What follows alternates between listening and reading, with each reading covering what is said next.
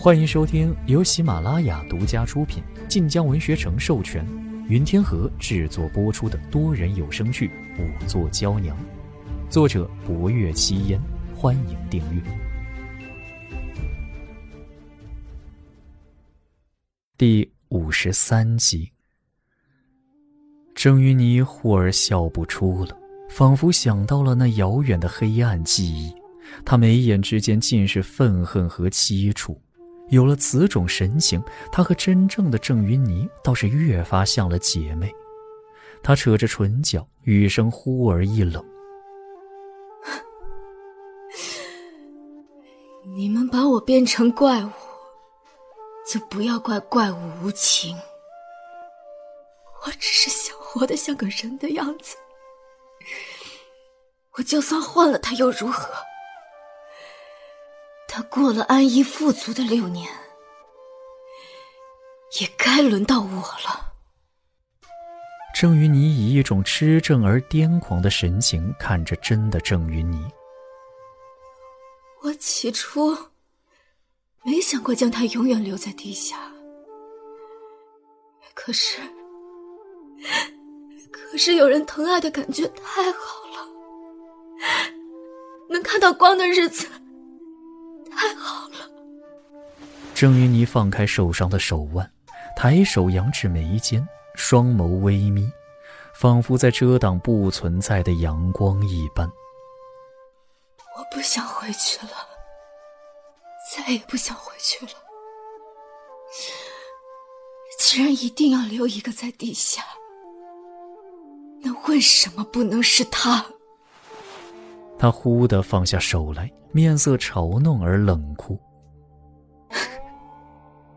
可笑的是，这些自诩宠爱他的人，竟也分不出来谁才是真正的他。他也不过是替侯府谋求荣华富贵的器物罢了。说至此，郑云霓忽然神色讽刺的看向了大夫人。就连我的母亲。他都分不出来，他将我当做原来那个，对我疼惜万分。虽是疯了，却还是知道我丢了一夜。他，他不仅认不出来，甚至似乎想到了什么可笑之事一般，他忽然又古怪的笑了起来。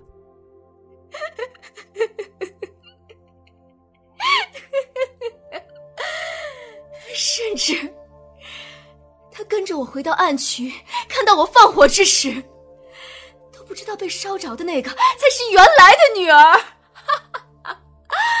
所以他眼睁睁看着她在地上打滚，真是太可笑了。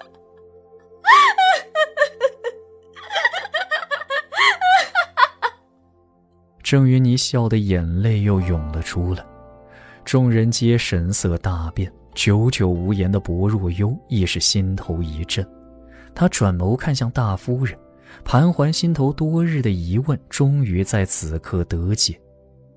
疯了的母亲亲眼见到了二女儿放火，就算没有在当下明白是怎样一回事，却还是在心底留下了另一个女儿面有疤痕的意象。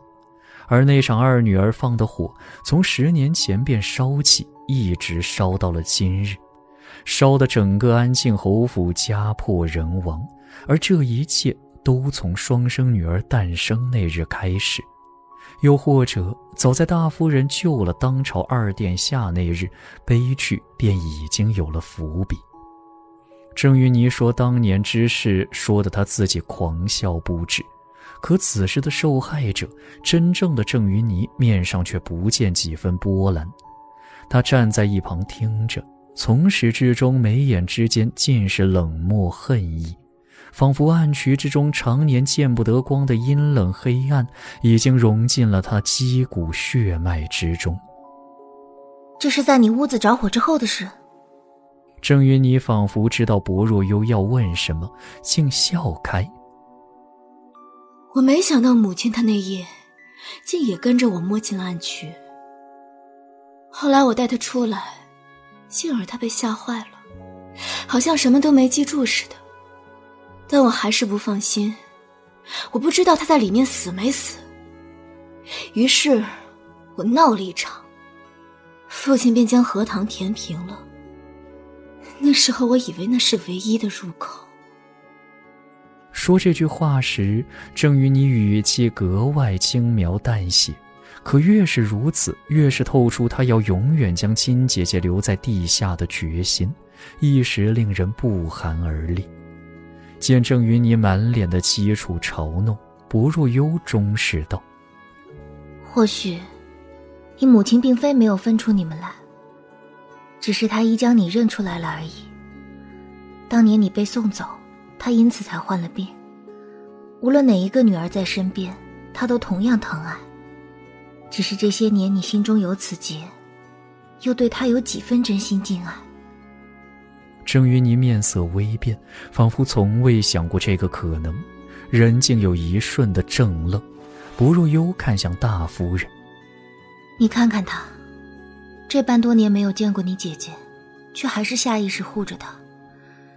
你又如何知道，这些年他对你的疼爱，都是将你当做你姐姐呢？郑云霓面生错愕，她眉头激跳，仿佛不愿相信这个可能。那那又如何？如今侯府祸端是他们老一辈埋下，欺君的不是我，侯府害人的也不是我。我纵然放火又如何？我你们谁都逃不了。霍威楼默然良久，终是开了口：“除了郑文荣和大夫人外，其他人皆押入州府大牢。此案颇多陈年曲折，还需一一审问清楚，上报刑部。”贺成连忙应了声。郑云霓一听郑文安等人也要被拿住，脸上愤恨倒是少了一分。且看看这大周的律例，能定我何罪？而看到衙差也要来捉拿他，大夫人神情一变，一朝他奔了过来，一把拉住他的手。大夫人茫然惊惧地望着衙差，嘴巴开合，却只有啊啊之声，唯独眼泪不断。郑云霓怒意勃然了一晚上，或是愤恨，或是凄楚决绝。到了此刻，见大夫人满手血泡，却仍然不知疼的想要留住她，面上终是闪过不忍来。他唇角紧紧一抿，却还是一把推开大夫人的手，又理了理自己的衣裙，扬着下巴朝外走去。大夫人茫然的想要跟上，又被郑文荣拦下。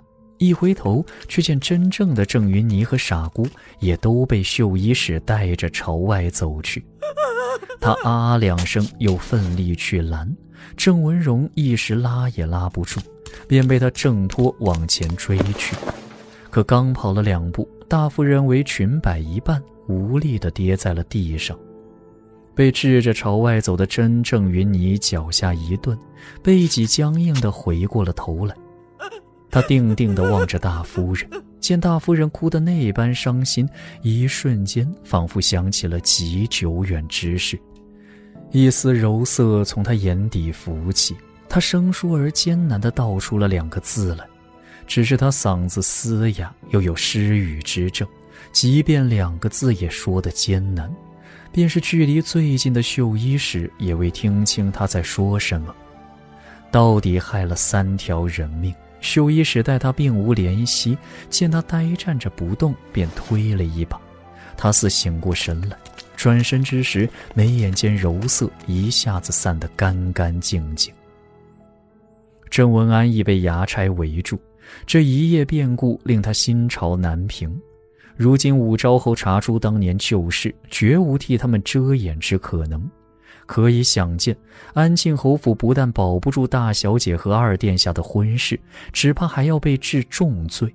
想到母亲过世，兄长惨死，而他连侯府尊荣都保不住，他一时也是哀莫大于心死。见郑文荣拉着大夫人劝慰，只好哑声道：“四哥，府里便交给你了。”郑文荣自小被送出侯府，本是侯府不愿承认之人，可到了如今，却是唯一能主持大局者。郑文荣沉沉点头，郑文安这才满面颓废的被带离。本集播讲完毕，更多精彩内容请听下集。感谢您的收听，去运用商店下载 Patreon 运用城市，在首页搜索海量有声书，或点击下方链接听更多小说等内容。